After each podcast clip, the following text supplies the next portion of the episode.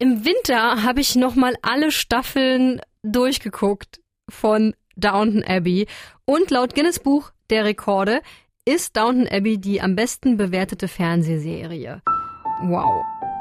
Das muss man erstmal schaffen. Zwischen 2010 und 2015 wurden insgesamt sechs Staffeln rausgebracht und das ist kein True Crime, kein Krimi, nichts mit Coming of Age oder Fantasy, sondern es ist einfach ein sehr ruhiges Kostümdrama. Es fängt an Anfang des 20. Jahrhunderts im wirklich versnobten England und seit dieser Woche läuft der mittlerweile zweite Film, Downton Abbey 2, eine neue Ära.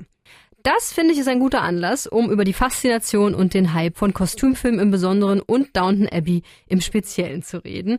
Und dafür habe ich mir den größten Kostümdrama-Fan der ganzen Sputnik-Redaktion reingeholt, meine Kollegin Josi. Hey. Hallo Kati. Lass erstmal über Downton Abbey sprechen, falls ihr es nicht gesehen habt. Wir holen euch jetzt hier mit rein. England, Adel und 20. Jahrhundert. Worum geht's noch? Es ist ein riesengroßes Drama mit ganz vielen Wirrungen und Verstrickungen. Verstehe. Also ganz grob runtergebrochen geht es um die Familie Grantham. Die haben drei Töchter, aber keinen einzigen Sohn. Was Anfang des 20. Jahrhunderts im englischen Landadel immer noch ein großes Problem ist. Und äh, zu einem Unglück sind auch noch die letzten männlichen Verwandten plus der Verlobte der ältesten Tochter auf der Titanic unterwegs gewesen, das heißt mit dem Schiff untergegangen. Das bereitet natürlich ganz schön viele Probleme direkt am Anfang der Serie. Was meinen Sie damit? Was denkst du wohl? Mr. Crawley war der Vetter seiner Lordschaft und Erbe seines Titels. Aber erbt Lady Mary seinen Titel nicht? Sie ist ein Mädchen, du Dummchen. Mädchen können nicht erben. Aber nun ist Mr. Crawley tot und Mr. Patrick war sein einziger Sohn. Wie soll es jetzt weitergehen? Und dann gibt's tausend Nebenstories, gefühlt Millionen Figuren, denn wir verfolgen nicht nur die Familie Grantham, sondern auch noch all ihre Bediensteten, die im Keller arbeiten. Und das über sechs Staffeln. Es gibt Herzschmerz, Drama, Intrigen, geheime Schwangerschaften, überraschende Tode und extrem tolle Drehorte und natürlich Kostüme. Ja, und nach dem Ende der Serie gab es dann noch zwei Kinofilme. Der eine kam 2019 raus, jetzt der zweite. Eine neue Ära heißt er. Was hat's damit auf sich? Naja, du hast ja schon erwähnt, wie erfolgreich und beliebt diese Serie war. Diverse Emmys, Golden Globe Awards oder Critics' Choice Television Awards hat sie abgeräumt. Da waren die Fans natürlich traurig, als die Serie zu Ende war. Also gab's von den MacherInnen Nachschub. Das ist so ein bisschen wie bei Harry Potter oder Herr der Ringe. Da hört das Franchise ja gefühlt auch niemals auf und es gibt tausend neue Filme und Serien Serien. In den beiden Downton Abbey Kinofilmen haben sie nochmal den gesamten geliebten Cast zusammengekriegt. Im ersten Film ging es um den Besuch des britischen Königspaares in Downton Abbey. Und der neue Teil spielt einerseits wieder auf Downton Abbey, das von so einer Hollywood-Filmcrew belagert wird. Da soll ein Film gedreht werden. Und andererseits im Sommerdomizil der Granthams an der Côte d'Azur in Frankreich. Dann sind wir an die Riviera entschwunden und mit etwas Glück verpassen wir Marys fürchterlichen Film. Ich hoffe, dass dir ein Requisit war.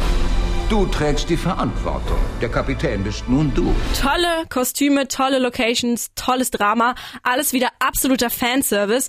Aber irgendwie merkt man jetzt auch, also so langsam ist die Story ein bisschen auserzählt. Josi ist noch da. Wir sprechen über Downton Abbey, denn diese Woche ist der neue Film ins Kino gekommen. Und was mir bei dieser ganzen Sache aufgefallen ist, Josi, dieser absolute Hype um Kostümdramen momentan. Also nicht nur Downton Abbey, auch die Netflix-Serie Bridgerton, die übertreibt ja völlig, hat auch alle Streaming-Rekorde gebrochen. Warum sind wir denn aktuell so fasziniert von historischen Schinken? Also ich privat persönlich war ja schon immer ein großer Fan davon. Ich liebe ja auch Filme wie Stolz und Vorteil, Anna Karenina, Die Herzogin oder Abbitte. Also basically Filme, in denen Kira Knightley äh, die Hauptrolle spielt und äh, dabei fantastische Kostüme trägt und äh, viel Herzschmerzdrama erlebt. Ich glaube, solche Serien und Filme sind einfach eine gute Flucht raus aus dem Alltag. Wir sind ja die ganze Zeit aktuell umgeben von schlechten Nachrichten. Corona, Krieg in der Ukraine, Klimawandel. Da brauche ich einfach keine extrem brutale oder extrem realistische Story, sondern etwas, was mich abschalten und kurz vergessen lässt. Eine Befragung der Stiftung für Zukunftsfragen hat ja auch gerade rausgefunden, dass über die Hälfte der 18 bis 34-Jährigen lieber in der Vergangenheit leben würde, als im Hier und Jetzt oder in der Zukunft. Von daher finde ich das eine völlig normale Entwicklung, dass Historien und Kostümdramen gerade besonders gehypt werden. Vor allem, wenn sie dabei auch noch so schön und aufwendig produziert sind wie eben Bridgerton oder Downton Abbey. Das ergibt Sinn. Alles habe ich tatsächlich noch nicht gesehen. Was wäre ein Tipp als, äh, als Einstieg in dieses Genre? Also, wenn du viel Drama und krasse Stories willst, empfehle ich dir auf jeden Fall Downton Abbey und The Crown auf Netflix. Dramatischer wird's einfach nicht.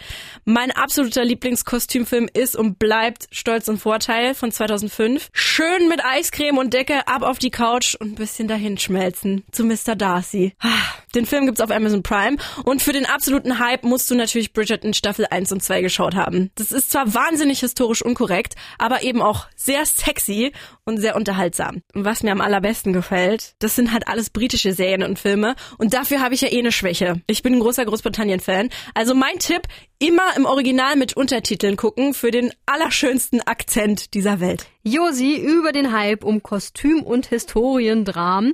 Und wenn ihr jetzt Bock bekommen habt, der Film Downton Abbey 2, eine neue Ära, ist ja seit dieser Woche in den Kinos in der Sputnik-Zone zu sehen.